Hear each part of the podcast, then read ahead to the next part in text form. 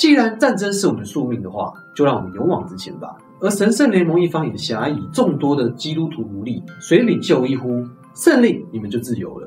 Hello，大家好，我是阿牛哥，又到了公众历史的时间了。上一集啊，我们讲到了基督教国家在马耳他成功挡下了奥斯曼帝国的攻击，但就在隔年呢，立下了雄伟战功的奥斯曼土耳其帝国皇帝苏莱曼大帝，在远征匈牙利的过程中，一不小心就回到了真主的身边了，结束他辉煌征战的一生，让我们怀念他。而奥斯曼土耳其帝国啊，也就开始进入了新的时代。苏莱曼大帝去世以后啊，继承他的皇位的是塞利姆二世。所谓父债子偿吗？不是，我说的是子承父业啦。所以他要维持皇帝的威严，就必须巩固自己的权力。他迫切需要带领帝国来打赢一场胜仗。但其实此时苏丹的地位已经不再是前线率领大军被挖牌的角色了。其实啊，作为一个皇帝，他只需要任命一个有才能的人替他指挥军队就可以了。果然有钱就是任性啊！所以他就继续沿用了父亲苏莱曼大帝的左右手索库鲁穆罕默德帕夏担任帝国军队的指挥官。就像上集我们提到的一样，奥斯曼帝国的野心并没有因为马耳他战役的失败而消失，反而更积极的为征服地中海做准备。而新上任的塞利姆二世啊，他首先针对的目标是威尼斯的属地塞浦勒斯岛。这边除了有海盗负责打劫穆斯林的船只，更是地中海的重要商业据点。因此啊，强大的土耳其海军就登上了塞浦勒斯岛，并且在一五七零年拿下岛屿的大部分区域。这就让以商业跟海运为生的威尼斯大受打击。因此，威尼斯的商人们呢，就跟西班牙王国组成了神圣联盟。但就算在西班牙的加持下啊，这场战争也差不多是五五波的局面。在这样的背景下，双方的舰队就在希腊的艾欧尼亚海的帕特拉斯湾遇见。一瞬间呢，天雷勾动地火，战争一触即发。古典时代最大规模的海战——勒班陀战役就正式展开了。大家想象一下，在波涛汹涌的海上，惊涛骇浪之际，各自的两百艘舰队排排站，双方势均力敌。就算海是那么的宽阔，他们仍然激烈互相碰撞着。敌我的船只首尾部分紧紧的贴合在一起，战士们的心也随之激荡了起来，一跃而上，直接跳到敌船上面。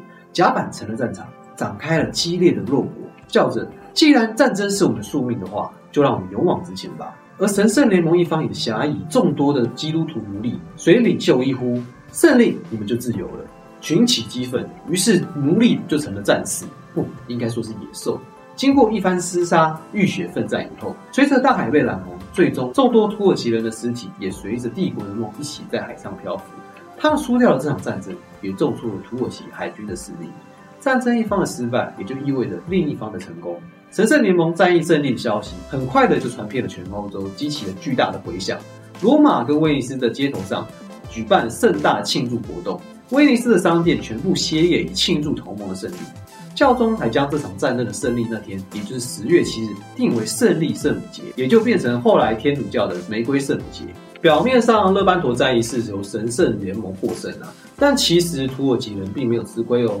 所谓人生嘛，要比的就是谁的气场。奥斯曼帝国海军在这次的战役后啊，它的经济基础并没有被破坏掉，所以反而以更快的速度去建立更庞大的海军。即使损失了非常多优秀的船员跟士兵，加上他们没有办法快速的重新训练，但强大的奥斯曼帝国，他仍然把它当做成一块蛋糕啊，不是什么太严重的问题。土耳其人将失去的舰队比喻成胡子，被剃掉的胡子可以再重新长回来嘛，而且还会更加浓密。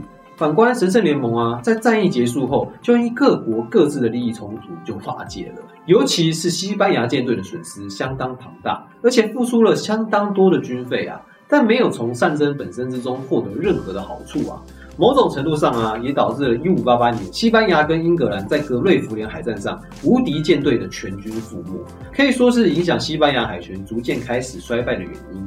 威尼斯的状况就更惨了，虽然打赢了战争啊，但威尼斯的经济老本啊，也因为连年的战争以及船只的损耗。没有能力再从奥斯曼帝国手上拿到更多的利益了，也只能在战后急于跟奥斯曼帝国求和，还以非常不利的条件跟塞利姆二世割地赔款。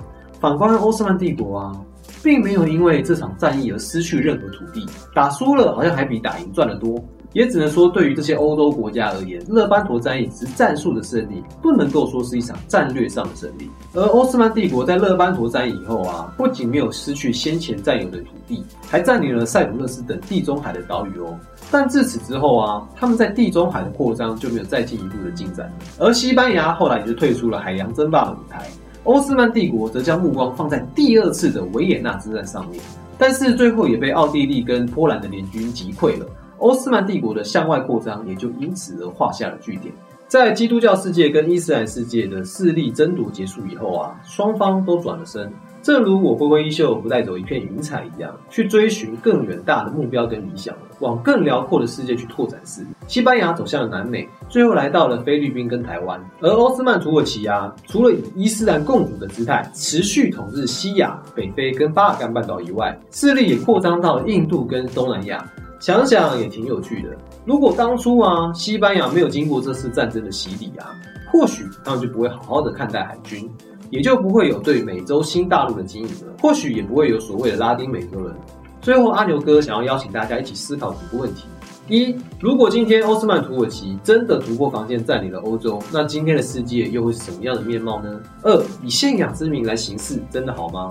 你有没有什么案例可以跟我们分享呢？三，作为一个海岛国家的台湾，那你对海军的未来有没有什么想法呢？欢迎你在底下留言跟我们分享你的看法。如果你也喜欢我们节目的话，欢迎帮我们按赞、订阅跟分享出去。这里是我的学习笔记，我是阿牛哥，让我们一起来透过历史来反思现代吧，一起成为一个 Batman。